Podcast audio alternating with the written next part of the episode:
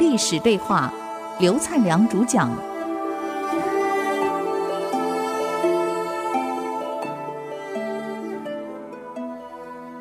欢迎回到与历史对话，我们继续谈到刚刚触龙讲完以后，跟太后说：“你现在却没考虑到为长安君。”让他多为国家立点功业，而只考虑到现在给他封个侯啊，封个公啊，给他土地呀、给他金银财宝啊。你想想看，他最后的下场是不是跟以前赵国开国以后那一些封公封侯的，要么祸及其身，要么祸延子孙的下场是一样呢？啊？你让长安君凭什么能够在赵国长足立于赵国呢？长处于封公封侯的地位上呢？所以现在有建国立业的机会，建功立德的机会，太后为什么不为他着想呢？好让长安君将来为国家立了功立了业，能够长期的。安住在自己的爵位上呢，这才是长久啊！太后啊！太后一听，我明白了。哎呀，老人家呀，你这段话把我提醒了。我是只考虑到给他封侯、封公，给他土地，给他好日子。我却没考虑到给他一技之长，甚至于学习怎么样立身行道，怎么样为国立功。你倒提醒了我，现在确实有好机会给他立功啊！那这样，当国家怎么需要长安君先生老人家，你去安排吧。就这样，楚人为长安君准备了百余辆的车队，到齐国当人质。齐国才肯派兵救赵，齐兵退了。可是当齐国兵回去后，秦兵又来了，怎么办啊？当然，赵国前线有个了不起的将领，在长平，那个叫做这个廉颇。我想我们上期里讲过了，廉颇跟蔺相如的关系，一文一武的合作，让赵国才能强制久安。所以我们都讲过了。一个社会的和谐，国内的和谐，只有和谐，这个国家才能安定。一个国家最担心的不是外面有武力的侵略，而是内部的不稳定，互相倾轧，互相斗争，最后把国家搞垮了，把企业搞垮了。我们翻开中国历史，有哪个王朝真的是给外族灭掉的？都是内部自己乱到一个程度以后才被灭掉。有一句话：“风吹墙倒，风真的把墙吹倒吗？”这个墙的根基如果没有腐败到一个程度，你说风怎么把它吹倒？是墙的根基自己腐败到一个程度以后，风才可能把它吹倒。一个家庭、一个企业也是一样，如果自己没有腐败到一个程度，你说别人怎么把你搞垮？不可能。赵国还能生存，那是因为蔺相如跟廉颇一个文一个武，合作无间。他内部没有矛盾，再加上有个平原君在那边协调，所以把赵国给稳住的。虽然如此，廉颇在长平跟秦国的左庶长王和争斗了好久，啊，两军多次交战，当然。因为秦军战斗力太强了，单个交战，赵军不是对手，所以连副将四个都尉都阵亡了。哎呀，廉颇怎么办？只好做了一个很长的防卫体系，防着秦军。干脆我不出阵，我就防着你，拖着您，等那粮草断了、弱了，我再打您。因为赵军不出来，秦王拿他一点办法都没有。可是赵王呢，很急，总认为这不是办法，为什么不决战呢？啊！可是国内跟他讲，这不是决战的问题，我们兵力不如人家呀。啊，那最好的办法就干脆跟秦讲和，不就结了吗？不要打吗？所以赵王就招来两个大臣，一个叫楼昌，楼梯的楼，昌盛的昌，呃，楼昌；一个叫于钦，啊，于就是我们余姚的余啊，尧舜那个虞舜那个余啊，卿就是公卿的卿，找来商量。这个罗昌建议，不如现在就派特使团到秦国去讲和，你觉得怎么样？于钦说了：“讲和谈何容易呀？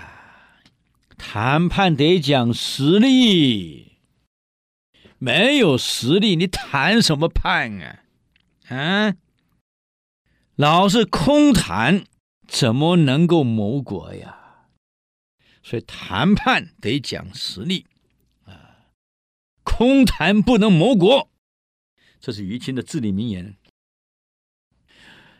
你想，大王，我们跟秦打仗，我们是战败国。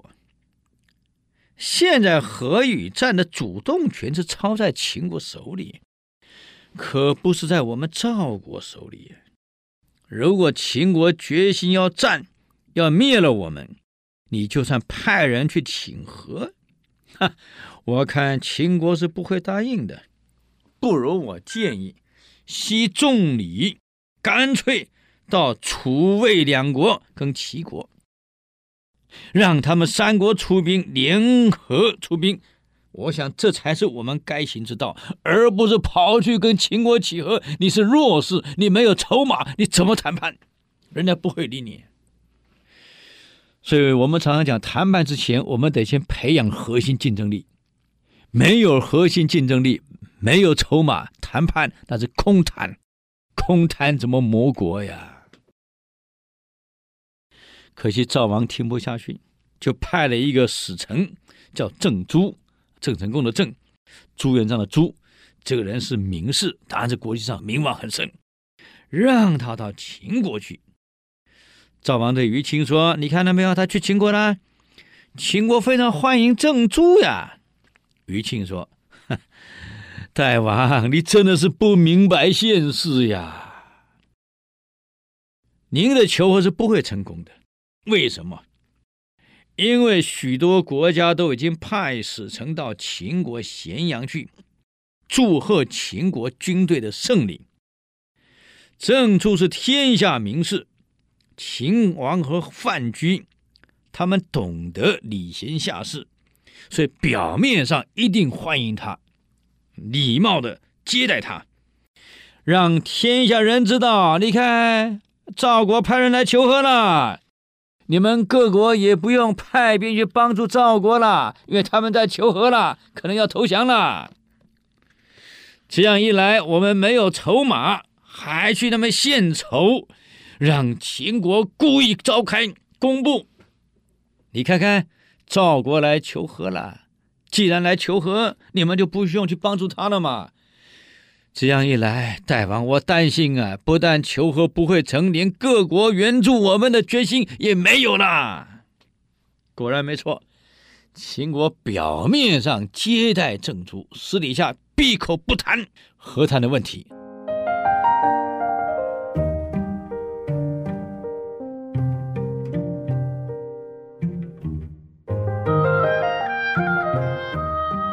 我是刘灿良。刚刚讲到郑朱到了秦国出使，秦国表面上很接待你，你名士嘛，我不得罪你嘛，可以借这机会让其他国家知道，赵国已经来求和了，你们不用来帮助他了。果然没有错，没有一个国家出兵去救赵国，所以廉颇很辛苦啊，一个人独撑。所以我们知道，战国时代中国有四大名将。当时有四大名将：秦国的白起、王翦；赵国就是廉颇跟李牧。这个廉颇能挡住秦国，挡了这么多年没有出问题，真是了不起。这么弱的国家，这么弱的部队，在他领导下能够撑住、顶住。这个饭局啊，研究了半天，这个廉颇真难对付啊！我秦国搞了几年，搞不下来。这廉颇这么难对付怎么办？啊，想了一计出来了，就故意拿钱到赵国去，都城去收买那些人，到处散播谣言。怎么说呢？这个秦国最害怕的，就是赵国的马服君的儿子马服君啊，就是赵奢的儿子赵括。这个人啊，哎呀，名望这么大，兵法这么透，我们就怕他来，而且年轻有为。这廉颇惧战，害怕打了几次输阵以后呢，不敢出来了啊！而且呢，他准备投降了。这么传闻传传传传到赵赵王的手里去了。赵王听说廉颇可能会投降，啊，他坚持几年不出阵，不肯打。一来拒战，二来可能会降秦，坏了！又听说大家怕的是赵括，哎，我对赵括也十分了解，从小玩伴玩大的嘛。这孩子聪明啊，官校第一名毕业的，你想想看，哎呦，书念得好，兵法懂得多，也有道理，就决定了让赵括上阵，取代廉颇为司令官。这个消息一出来，啊，蔺相如赶快去见赵王。大王，赵括不行啊！这种节骨眼，你用赵括，就好像你拿胶水去弹琴，是弹不动的呀。嗯。赵括只不过是读了几本他爸爸留下来的兵书，啊，他是一个读书人，是空谈之士，没有本领，没有作战经验，从来没有带兵打过仗，战场上千变万化，你不能让他去呀！赵王听不下去。当然，赵括至少啊，从少年时代就很喜欢。学习兵法，啊，老是玩骑马打仗的事儿，以为天下第一，无人能够匹敌，还几次跟他爸爸赵奢谈论用兵打仗之事，口若悬河，滔滔不绝，连赵奢也很难难倒他。但是赵奢很清楚，这孩子只是嘴巴能讲，根本没打仗的本事。有一次，赵括的母亲就赵奢的太太问赵奢。你为什么老瞧不起你儿子呢？啊，认为他打不了仗？赵奢说了：“你要知道啊，老婆啊，用兵打仗那是九死一生的事。可赵括谈起来蛮不在乎啊，一副好像无无所谓、很简单的样子。这种轻敌的态度、漫不经心的态度，到战场上你要吃大亏的呀。”不是你嘴巴能讲就行了，真到战场不是那一回事呀。赵国如果不用他为统帅，那也倒无事；如果国君真用他当统帅，我担心啊，赵军会惨败呀，国家会亡在他手里呀。嗯，就没想到大王的命令下来了，真让赵国接统帅。他的妈妈赶快跑去见大王，跟大王说：“大王，我儿子赵过不适宜啊，他不能用啊。”赵王说：“为什么？”嗯，他妈妈这么说：“大王，我跟你比较一下，你就明白。当年我的先夫赵奢还在的时候，带兵打仗。”亲自给部属送饭、送菜、送水，广交朋友，礼贤下士。大王跟贵族们所赏赐给他的财物，他一文都没留下来，全部送给了下级将士。战场上赢得的所有的战利品，也都变卖成现款，通通。送给阵亡将士的家里作为抚恤，还给伤者抚恤，自己不敢留一文钱，所以家徒四壁。大王您交代的事，他绝对全心投入公务，忙到从来没有过问过家里到底有什么问题，家事从来不提。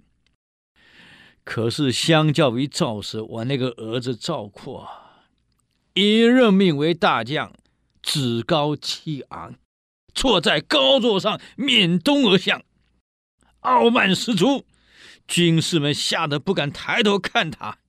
代王所赏赐的东西，金银财宝全部收藏在家里，每天就问哪里有便宜的房地产可以买可以卖。那每天想的是家里的房地产。每天想的是有钱。哎呀，大王啊，你以为有其父必然有其子？错了，要不然什么叫富不过三代？往往第二代就完了。虽然你把妹妹嫁给了他，你想重用他，可是他们父子两个人完全不一样啊！大王，你要多想一想啊，太不适合呀。赵王说：“你不需要顾虑，我心已决，主意已定。我相信他一定有能力取代廉颇打胜仗。”赵母一听，大王，这可是你说的啊！我丑话可讲在前，他可胜任不了。你要一定要用我儿子当大将军，那么我先讲好，万一出了差错，打了败仗。希望大王您出个主，罪不及诛，免得到时候因为他出问题的诛我三族，那还得了？就他一个人承担一切成败，大王你敢吗？赵王说：“我有何不敢？啊，马上，哎呦，找个法院立下切结书啊！只要赵括万一打败仗了，罪及一人，不及全族。就这样，让赵括去了。”赵括一到前线，啊，还没有去交接哦，就先突击闪电突击了秦军，因为秦军没想到从后面来的部队嘛，打了一下，秦军大败退了。赵括更得意呀，谁说秦朝部队如大山撼不得？你看我一来，这一次就胜利了，斩了秦族几千人，你看看，啊，高高兴兴的到了总部。见了这个廉颇啊，事后到底怎么发展呢？就给各位好朋友介绍到这里。与历史对话，我们下周再见，谢谢你们。